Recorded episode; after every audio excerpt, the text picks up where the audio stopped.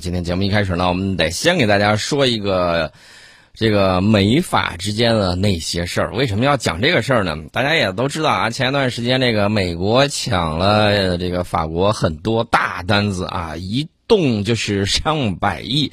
那么这次呢，这个美国。批准了，说你看我这个航母电磁弹射系统可以向你出口啊，安抚一下盟友。但是呢，这个价儿可不低啊，这个东西价值十三点二亿美元啊。不好意思，你没有，我有。你想要的话，你可以买我的啊。这个价格呢，当然，呃，不好谈。哎，我倒是突发奇想，我说万一有一天法国向我们买电磁弹射系统，等到有一天会是这个样子的话，这个价格肯定比这个十三点二亿美元。说不定会向左移动一个小数点啊，大概大家可以想象一下，这个美国在这个里面到底这个敲了人家多少竹杠？美国国务院决定批准向法国出售电磁弹射系统和先进拦阻装置，据说要安装在法国海军的下一艘航空母舰之上。那么这笔费用占到了法国新航母总投资的百分之二十三，超过了五分之一。如果合同最终落实，那将是美国第一次对外出售航母电磁弹射系统，也是澳大利亚取消法国潜艇订单、采购美英技术核潜艇之后，法美两国首个大型的军售合同。这个一方面呢是拉拢一下，你看我把我最先进的电弹射系统都给你了啊，在这儿呢我提醒一下法国，美国那个东西它不老靠谱，他自己说了，说我这个东西电磁弹射达不到设计的这个要求。哎，这个充电也好啊，这个拦阻也罢呀，反正是不太给力啊。甚至有一度有官兵在呼喊着还我这个蒸汽弹射啊，这个情况你得了解，不然的话被人这个怎么说呢？把研发成本都转嫁到你头上，那就划不来了。当然，论电磁弹射，我们说是世界第二，没人敢说是世界第一。我指的是可靠性以及这个弹射的。力道、强度以及可调性、稳定性等诸多方面，那我不知道法国将来会不会考虑一下购买我们的电磁弹射系统？呃，这个就很有意思了。这个法国要求这个购买的一套电磁弹射系统呢，配备了两部弹射器，一套先进拦阻装置。配备了三台动力装置，此外还包括了有什么海基测试啊、这个备件啊、各种辅助设备啊、航母安装啊、训练系统啊、人员培训呢，以及各种技术后勤支持服务等等。所以说呢，这个东西东算西算啊，七算八算，算下来，这个成本估计是十三点二一亿美元。依据最终签售的这个协议，我估计实际售价可能还会有一定的这种变化，这个变化不会变少啊。这个概率大家应该要清楚，不会变少，应该会变多。你一旦同意说人家给你造，只要把这个东西往上一安，咱不说别的啊，你说这个人员培训要不要钱？呃，设备调试要不要钱？这个技术服务要不要钱？后勤支持要不要钱？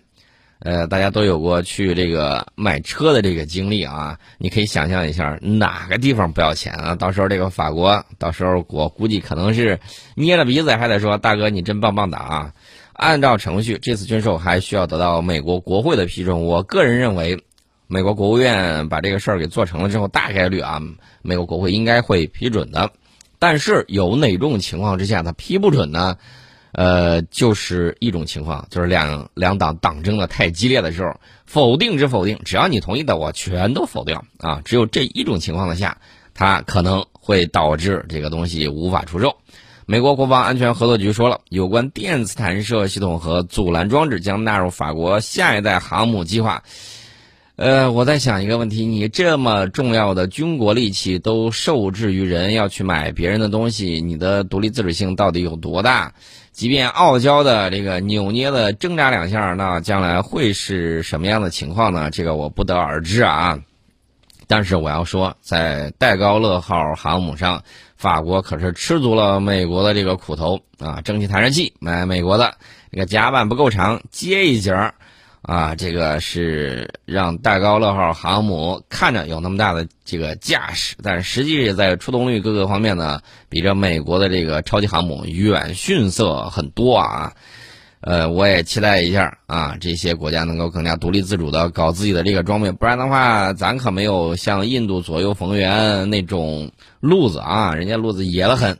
当年在冷战时期啊，东西方通吃，那既然既能够在这个苏联阵营，也能够在美国阵营来回这个反复横跳啊，虽然被我们一板砖给拍回去了，但是人家确确实实身段柔软，长袖善舞。能够买到我们啊各种买不到的这个装备。如果当年我们能够买到他们那样的这个装备的话，那么我们瞪一眼谁怀孕的这种情况会更快，会更多。啊，这个独立自主、自力更生，然后呢，开放这个胸怀与全世界拥抱啊，我觉得这个是我们的这个怎么说呢？这个底线和这个摒弃所在。那么法国呢，正在研究的下一代航母耗资至少需要五十六亿美元，满载排水量据说要达到七万吨，舰长达到二百八十米到三百米之间，搭载重约三十吨的新一代的舰载战斗机（括弧这是五代机吗？我想问一下啊，是不是五代机，还是更新的什么六代机，或者是法国？我记得搞的有那个神经元啊，那个神经元那个无人机应该会跟这玩意儿相匹配。呃，当然了，预警机。照例还是买美国最新的鹰眼预警机，预计新航母这一跟头可能就到二零四零年左右进入法国海军服役。换句话说，也就是十九年之后，啊，确切的讲，也就是二十年左右的时间，呃，这个才有可能你看到它。现有的戴高乐号航母将在二零三八年进行退役，可能快的话，也就是多服役那么一两年。慢的话，可能也就是二零三九年，哎，差不多也就该接班了。那么，法美海军代表十二月十七号刚签署了一项战略互操作性框架文件，为双方未来二十年的合作铺平道路。所以说呢，这个欧洲啊，想要完完全全的摆脱美国的控制，看来也挺难的。这最起码军事上，目前大家看到操控还是比较严密的。我这个美国对法军的这个渗透，大家看到了啊，渗透的也是比较厉害。你这装备嘛都买人家了，这个事儿就很有意思了。法国海军说，尽管两国最近跨越了动荡的海洋，哎，就是那个澳大利亚不久前取消法国潜艇订单，引发了法美关系紧张。换句话说，我觉得这个更像是两个人谈恋爱啊。这个女方呢，这个很生气啊，说我不理你了。啊，然后过不了两天，一安抚之下，哎，又回过头来，这个让人看的实在是觉得，哦，原来如此。下次你再喊狼来了，你觉得有多少人能帮你啊？这、这、这个是个大问题，所以这个事情只能他们自己去处理了。我们待会儿再说一下。那个他被人家撬希腊单子的这个事儿，这还是要再说道说道。这种事儿都能忍，还有什么不能忍？书可以忍，婶儿能忍吗？好像也忍了啊。这个事儿看不清楚。那么从成本看，仅仅采购这个电磁弹射系统这个资金，就占了法国新航母总投资的百分之二十三，五分之一啊！你剩下这个飞机啊，什么建造啊，然后其他的这个东西。雷达它都不要钱，那么要钱呢？那你说这是不是狮子大开口啊？我认为是。那么按照美方披露的，二零三三年到二零三八年为法国提供电磁弹射系统等安装调试服务，法国新航母的总装海试进度大体也会在这个时间段完成。那么由于采购美国的电磁弹射系统，法国新一代航母将继续沿用核动力装置，应该不会存有争议。但是我要告诉大家的是。呃，注意一点啊，就是美国一定会延迟法国下一代航母的交付使用，所以说这个事儿上，我个人大概率可能会拖。二零四零年你未必看得见这个时间节点呢，我觉得得往后延个两三年，这种可能性会比较大。你从戴高乐号航母的建造来看，你大概率能推算出法国新一代航母啊这个部署情况。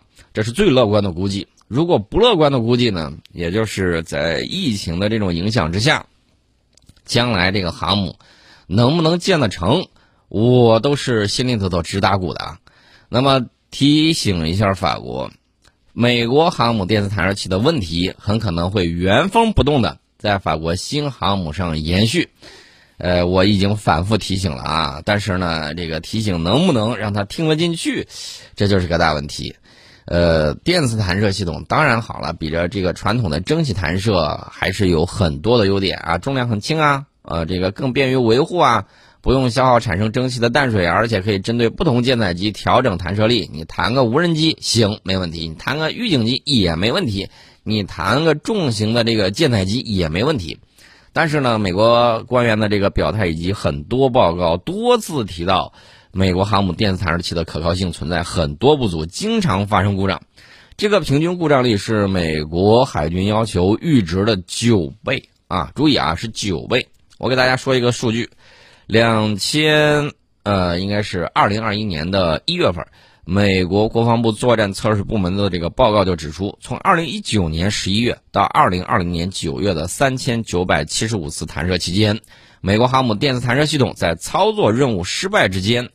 这个实现平均一百八十一次可靠工作循环。那么，美国航母对这个要求，就是弹射系统的要求，你甭管是电磁的还是这个蒸汽的，对它的这个要求是多少呢？是四千一百六十六次，明白吗？四千一百六十六次的可靠工作循环，但是实现的是平均一百八十一次，这个数字差了那是好啊一个数量级的几倍啊！所以大家可以想象一下。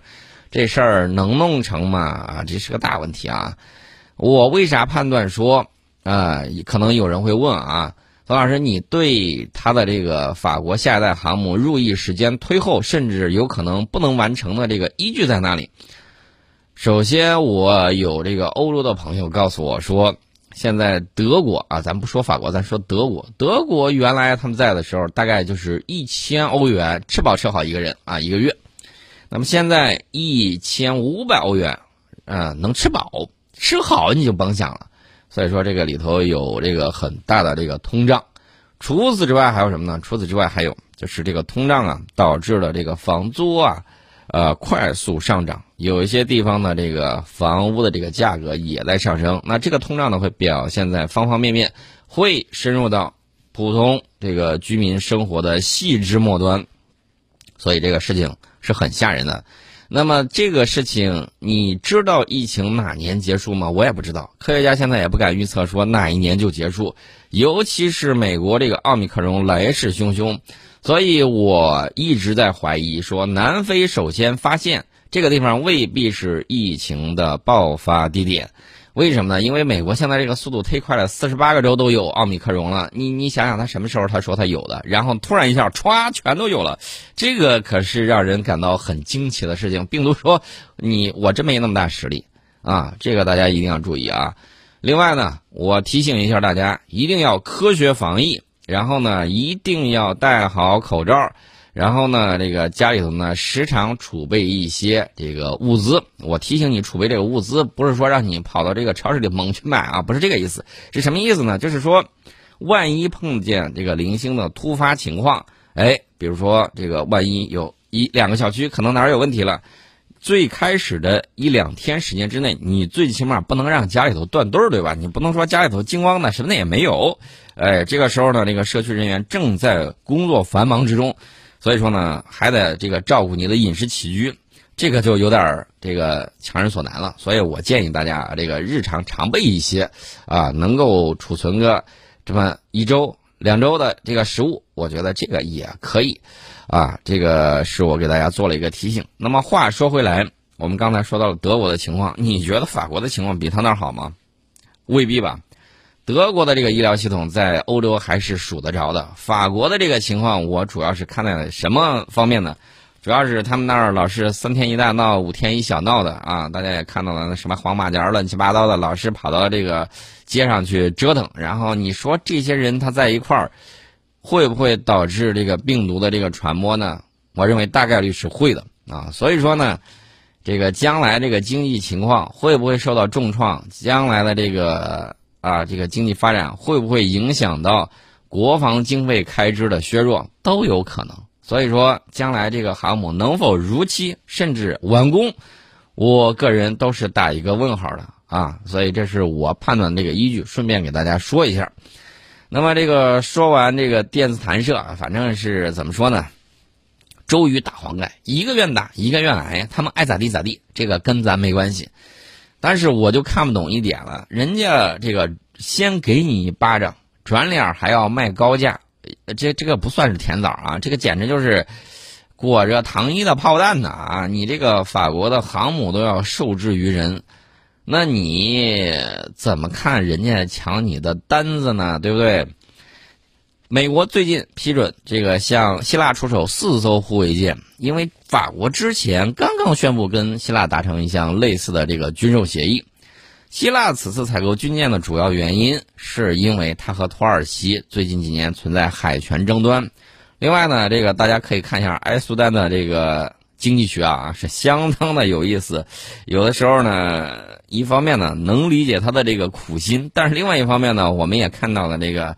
它的实际效果确确实实挺吓人的，所以说你想一想，它拥有欧洲，我指的是这个北约啊，北约里面这个怎么说呢，在欧洲方面拥有第二的武力，然后现在这个经济情况又有点吓人啊，里来的这个贬值也有点吓人，那你说将来它会怎么样？会不会成为一个不稳定的火药桶呢？这个就看各自的这个治国理政水平了，这个咱。是没法这个插嘴的，但是呢，我一定要强调，反对恐怖主义，某些国际啊，某些国家不要搞国际驰名双标，这个是要再次提醒你一下。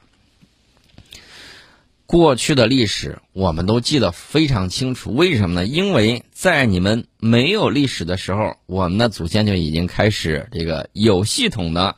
有专门设置专人进行历史的这个记录，这个大家也都知道。那么我们对过去发生的事情，我们是有记忆的啊，不是说你现在怎么着一下我们就忘了，不可能的。忘记过去就意味着背叛。当年谁曾经在我们这儿犯下过血债，我们都记得一清二楚啊。这个东西呢，不是不报，时候未到啊。顺便给你说一下，然后我再说一下这个。采购军舰的这个事儿，为啥会出现变数？其实呢，还是法国人太墨迹了啊！这个想当世界性大国，但是底气不足。所以说呢，这个啊，你要卖给人家就早点卖啊，不要折腾。希腊想买的是几艘军舰嘛？他买谁的？他不是买，他买俄罗斯的，他也是买。他是想通过军火贸易来绑定政治关系，改变地缘政治格局。